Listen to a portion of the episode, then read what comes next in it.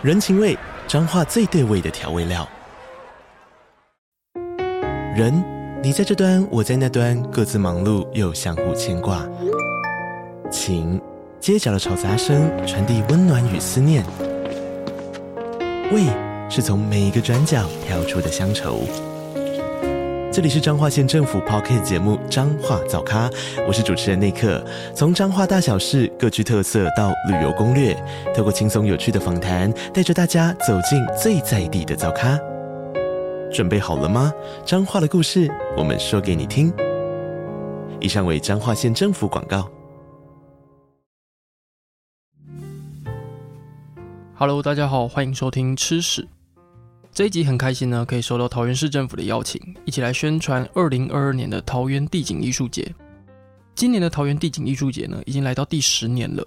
那这一年很特别，因为桃园市政府呢，决定要将这一次的展览地点设在大溪，代表一种溯源历史的意涵。那为什么是溯源历史呢？因为大溪算是整个桃园早期发展的一块区域。大溪在史前时代的时候呢，就有原住民在这边活动。那整个桃园市呢，目前有二十多个史前遗迹，而大多数呢都聚集在大溪区或是大溪区的附近。那直到后来呢，汉人来台开垦的时候，他们也把大溪当做其中一个据点向外开发。那大溪之所以吸引这么多人来开垦，跟大溪旁边那一条大汉溪有很大的关系。这一条大汉溪呢，在大溪早期发展的过程中，发挥非常关键的作用。那除了有运输的功能以外，还有灌溉的功能，养活了大溪早期的居民。所以这一次溯源历史的桃园地景艺术节呢，就会沿着这一条养活大溪先民的大汉溪呢，举办各式各样的活动。那我们这一集呢，就来介绍一下大溪以及三种大溪美食背后的故事。那如果你有机会去桃园地景艺术节玩的话呢，记得先听完这一集再去逛，会更有感觉哦。好，那我们就开始吧。我们刚刚有讲到，虽然大溪在史前时代就已经有人在这边活动了，但是大溪一直以来呢都没有发展成大规模的街区或是市镇。那一直要到清领时期呢才开始有规模的发展。在清朝乾隆皇帝在位的时候呢，大量的汉人跑到大溪来发展。那这些早期的居民呢就在当时的下街还有上街进行开垦。下街就是现在大溪的和平路，那上街就是中央路那一带。但是当时开垦的规模还没有很大，只出现一些零星的商店。那到了乾隆皇帝的下一任嘉庆皇帝的时候，有一位林先生呢，原本在现在的新庄住得好好的，可是有一天呢，跟林先生同乡的朋友啊，还有家人啊，却跟来自不同乡的邻居打了起来。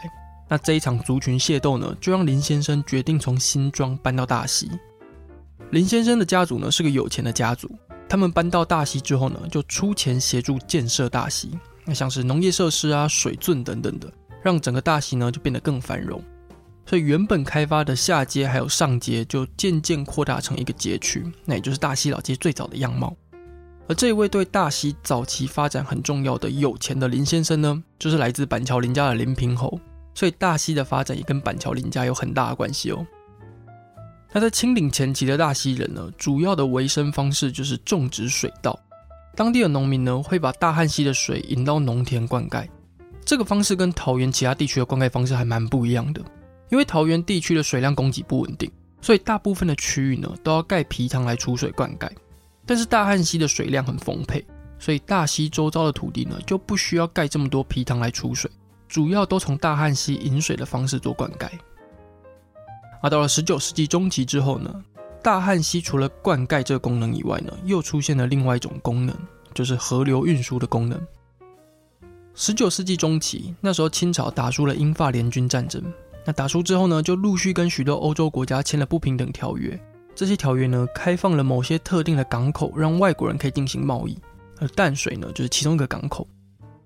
大溪就在淡水开放通商之后呢，渐渐变成一个很重要的贸易地区。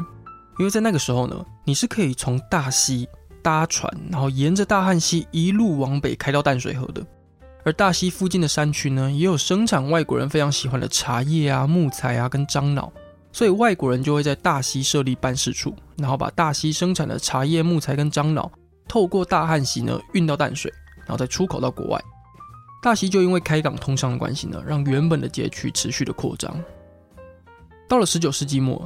清朝和法国就爆发了清法战争，那因为当时的战场有波及到台湾，所以让清朝就认知到台湾在地理位置呢以及经济上有非常重要的一个地位。所以在清法战争打完之后呢，就把原本在福建省底下的台湾府升格成台湾省，然后派了第一任巡抚刘铭传到台湾。刘铭传到台湾之后呢，为了要更顺利的开发台湾山区的资源，然后就决定要设立台湾福垦局。台湾福垦局除了要在山区开辟资源以外呢，还要处理汉人跟原住民的关系。那当时的大溪就因为天时地利的关系，台湾福垦局的总局就在大溪定下来了。这项政策呢，让大溪变成开发台湾山林资源的行政中心，那也进一步推动了大溪的发展，让原本就已经开发的上街啊、下街或是草甸尾这些地方的变得更繁荣，而新的街区呢，也陆续的出现，像现在大溪中山路的新南老街呢，就是当时新成立的街区。那整个大溪呢，在清领后期就已经成为了台湾前二十大都市之一了。但是到了一八九五年甲午战争之后呢，清朝就把台湾割给日本。那大溪从这个时候开始呢，就被日本人统治。日本人在一九一二年的时候呢，在大溪实施市区改正计划。这个计划简单来说呢，就是都市计划，例如拓宽道路啊、改善街景啊、建设牌楼或骑楼等等的。而在那个时候呢，日本因为受到明治维新的影响，吸收了非常多的西方文化，那就连建筑的风格呢，也出现了西方的风格。所以在大西的市区改正计划当中呢，就采用了西式风格的建筑。如果你现在去大西老街逛一圈的话，你会发现有许多巴洛克风格的建筑，这个就是当时日治时期盖的。典型的巴洛克建筑呢，会有雕刻精致的大理石，它建筑物呢通常会有圆弧形的线条，而不是那种传统方方正正的样子。墙壁上呢也会有许多凹陷进去的壁龛或是凸出来的装饰物。简单来说呢，就是非常的精致、非常的复杂，有很多细节的一种建筑风格。但除了单纯的巴洛克建筑风格以外呢，这一些新盖的建筑还会融入一些闽式建筑的元素，像是代表吉祥的蝙蝠啊、麒麟或是蟾蜍等等的装饰物，那形成一种很特殊的文化融合。日本人除了改变大溪的街道景观以外呢，他们也改变了大溪的经济结构。大溪的经济呢，基本上是很仰赖大汉溪丰富的水源嘛，从最早的农业灌溉到后来的河运贸易呢，全部都跟大汉溪有关。但是自从日本人盖了桃园大圳之后呢，大汉溪的水位就开始下降了。那这让比较大型、吃水量比较深的船只呢，没有办法透过大汉溪运货，那影响整体的运输效率。再加上日本政府开始盖了铁路还有公路之后呢，大汉溪的河运就逐渐没落了。那随着河运的没落呢，大溪的经济结构也开始改变。那直到现在呢，就变成以观光为主的发展方向。那说到大溪的观光业呢，就不得不提到大溪的美食嘛。所以，我们今天呢就会介绍三种大溪的特色美食。那第一个要聊的呢，当然就是一提到大溪就会想到大溪豆干。大溪豆干的起源目前有两种说法。第一种说法呢，是来自日治时期的黄姓家族。黄姓家族的第一代叫黄屋，黄屋本来是做生意养家的，但是到了日治时期后期，战争爆发之后呢，黄屋的生意因为受到战争的影响，导致收入减少。黄屋的老婆黄秋露就想说。哎要不然做点豆腐或豆干来卖，多多少少赚点钱养家糊口好了。所以他就跑去找当时的邻居学做豆腐还有豆干。但是黄秋露一开始做的并不是现在大溪很有名的五香黑豆干，他们一开始做的呢是没有添加调味料的白豆干。但是白豆干有个问题，倒不是说什么没有添加调味不好吃啊，而是保存的问题。因为白豆干本身不能久放，那一不小心久放的话呢，就会变酸。这不但影响豆干的品质。你也没有办法把豆干运到更远的地方卖。那为了让豆干可以保存得更久，黄秋露就决定把白豆干弄得咸一点，因为咸的豆干比较容易保存。就像现在市面上很多那种用盐腌制的食物呢，也都是为了能够保存更久。那黄秋露为了进一步让防腐的效果变得更好呢，就开始加入焦糖。他会在制作豆干的过程中呢，加入焦糖帮豆干染色，然后让豆干呈现深黑色的样子。这个做法一开始只是为了防腐啦，并不是刻意要做成黑豆干。只是他们开始加了一些调味料到黑豆干里面之后呢，越来越多人喜欢吃这种黑豆干，那就让黑豆干变得越来越有名，就变成现在有名的五香黑豆干最早的样子。黄屋还有黄秋露退休之后呢，就把豆腐还有豆干的事业传给他儿子，而他们的后代一直到现在都还是有在做豆干哦。如果你去桃园的话呢，可以去找一间叫做黄日香的豆干店。这一间就是黄屋的后代出来开的，几乎是百年老店的水准。那如果你去大溪的话呢，你也会看到一些宣称是皇家后代出来开的店，像是黄大木豆干啊、大房豆干等等的。其实这些当初也都是皇家的后代出来开的。那会有这么多不同名字的原因呢？是因为皇家内部有些纷争，那这些纷争呢，就导致他们后来必须要用不同的名字出来开业，所以才会出现不同种类的商标。除了黄日香以外呢，大溪还有另外一间百年的豆干老店，叫做万里香豆干。他们就认为大溪豆干的由来呢，是另一个完全不同的故事。大概在清末民初那个时候呢，有一位从中国来的老师傅叫林荣，他到台湾的时候呢，也把当时他们林家做黑豆干的技术一并带过来。到了日治时期的后期，战争爆发之后，再加上林老师傅有一把年纪了，还要决定退休，并且把制作黑豆干的手艺呢，传给了江家的江旭石。江旭石开了一间明荣豆干店，也就是万里香豆干店的前身。是到了江家第二代接手之后呢，才把明荣豆干店改成万里香豆干店。那一直到现在都还有在大溪经营。但不论大溪豆干的起源究竟是哪一种，那基本上呢，只要是大溪本土产的豆干呢，都会很好吃。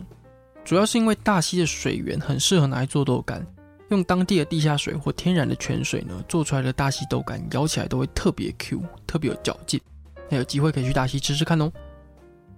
那这一次要介绍的第二种大溪特色食物呢，就是月光饼。月光饼呢，其实就是地瓜饼，当初是拿来取代月饼用的。月光饼最早是起源于日治时期，在日治时期的时候呢，因为战争的关系，台湾的面粉变成要由政府配给的管制品，有钱你也不一定会买到那一种。但是面粉对汉人来说呢，是一个非常重要的食材，尤其是逢年过节的时候，因为汉人经常会做一些糕饼甜点来祭拜神明，例如像中秋节这样的传统节日。可是当面粉被日本政府管控之后呢，月饼最主要的原料就变得很难取得。可是又不能因为这样不祭拜吧？如果神明生气怎么办？所以当时的人呢，就想了一招，他们会把比较容易取得的地瓜打成泥，当成馅料。然后再用一点点的面粉呢，裹在地瓜泥外面，形成一层薄薄的饼皮，然后再把这种饼呢拿来取代月饼，它就变成月光饼最早的样子。月光饼的特色呢，就是皮薄馅多，它的饼皮呢是紧紧包着满满的馅料，咬下去一口超满足的。在大溪有两间卖月光饼的店铺都还蛮有名的，一间叫和珍香饼铺，是一间百年老店，它另外一间呢则是陈妈妈月光饼。陈妈妈月光饼蛮特别的，因为它除了传统的地瓜口味以外呢，还有卖芋头口味跟抹茶口味，大家有机会可以去试试看哦。好，那这次要讲的最后一个食物呢，是俄罗斯软糖。大部分的人一听到俄罗斯软糖，应该就会想到《孤味》这部电影，那不然就是台北的明星咖啡馆，应该很少人会直接联想到大溪。那如果要了解大溪跟俄罗斯软糖的关系呢，就要先来讲一下明星咖啡馆的故事。明星咖啡馆呢，是一九四九年。由简景追还有七个俄国人一起开的。当初开店的目的呢，是为了让在台湾的俄罗斯人呢有机会可以吃到家乡的味道。明星咖啡馆成立之后呢，就吸引了非常多的俄罗斯人来用餐。其中一位俄罗斯人叫做法伊娜瓦赫列娃呢，就非常喜欢这一间店。她会带着她的老公来这边用餐，然后参加明星咖啡馆举办的俄罗斯传统派对等等的。法伊娜是在苏联跟她老公认识的。她十六岁的时候呢，认识了当时跑到苏联留学的老公，然后两个人呢就开始交往、结婚。但是当法伊娜跟着老公离开苏联之后呢，就一直很怀念这些俄罗斯的食物。但是碍于法伊娜的身份，她不能突然想回家就立刻买一张机票就咻一下飞回去，所以她只好经常拜访明星咖啡馆去怀念家乡的味道。而这位特殊身份的法伊娜呢，就是前第一夫人蒋方良，她的老公就是前中华民国总统蒋经国。蒋方良和蒋经国去世之后呢，目前被安葬在桃园的大溪陵寝。大溪陵寝在慈湖陵寝附近。那目前跟慈湖陵寝那一个区块呢，被规划成两蒋文化园区。当你走在大溪或是慈湖，你会看到有人在卖俄罗斯软糖，就是因为蒋方良在明星咖啡馆里面呢，最喜欢的一项甜点就是俄罗斯软糖。而这个就是俄罗斯软糖跟大溪的故事。大溪除了有这两位前总统的陵寝以外呢，两年前过世的前总统李登辉呢，在他退休之后也是定居在大溪，所以大溪呢又被叫做总统镇。我之前有买过明星咖啡馆的俄罗斯软糖，吃起来蛮好吃的，而且很特别，口感吃起来有点像棉花糖，但是又比棉花糖还扎实。它咬下去之后呢，有一股很特殊的香气，有一点像椰奶，但又比椰奶的味道更丰富一点。而且软糖里面呢还会包核桃，那吃起来会有一种软中带脆的口感。我印象中慈湖那边在卖的俄罗斯软糖呢，也是明星咖啡馆做的，就是在台北做好，然后运下去卖。那有机会你去两蒋文化园区的话，也可以去买来吃吃看哦。那提醒大家，吃俄罗斯软糖呢，我自己有个小撇步，就是你吃之前冰一下的话呢，会更好吃。好了，以上呢就是三种大溪美食的故事。其实大溪除了黑豆干、月光饼，还有俄罗斯软糖以外呢，还有非常非常多有特色而且很有故事的小吃，像是江记的麦芽花生糖啊、美人蜜梅糕、乳酪球等等的，这些都很值得大家把每一个都吃过一遍。那大溪除了有特色的美食以外呢，当地的历史文化也都非常丰富，大家就可以趁着这一次的桃园地景艺术节，好好安排一个小旅行，放松一下哦。桃园地景艺术节的展览期间呢，是从九月八号一路到九月二十五号，展区主要都沿着大汉溪设置，总共有五个重点展区，分别是大溪河滨公园、中庄调整池、大科坎清水园区、月眉人工湿地以及山猪湖生态清水公园。这五个展区都有不同的特色。例如大溪河滨公园，除了装置艺术以外呢，开幕、闭幕还有展览期间各种各式各样的活动表演呢，都是办在大溪河滨公园。那如果你想要拍一些美丽的照片打卡的话呢，中庄调整池会是一个不错的景点。这个展区呢会有大型的装置艺术，再搭配调整池表面蓝宝石光泽的波光反射呢，拍起照来会蛮好看的。那如果你是有带小孩子来玩的话呢，也可以去一趟大嵙崁亲水园区。这个展区利用了土丘特殊的地形，规划出一系列景点。你可以在这边放风筝啊，也可以体验新盖好的自然游戏场跟各式各样的活动。地景艺术节这一次的展览品呢，是由国内外二十八位艺术家联手十四组在地社区还有学校，本次总共创作出三十件作品，希望借由艺术作品将在地的人文与自然特色用一种全新的样貌呈现出来。那如果你逛完地景艺术节之后呢，别忘了去大溪其他地方走走，像是大溪老街啊、木博馆群，或是国定古迹的李腾芳古宅、大溪老茶厂等等这些地方呢，背后都蕴含了很丰富、很浓厚的历史故事，都非常值得参观哦。好了，以上呢就是桃园大溪的故事。如果你喜欢吃屎的话呢，就欢迎追踪我们的 IG 以及关注桃园地景艺术节的资讯哦。那我们就下期见喽，拜了。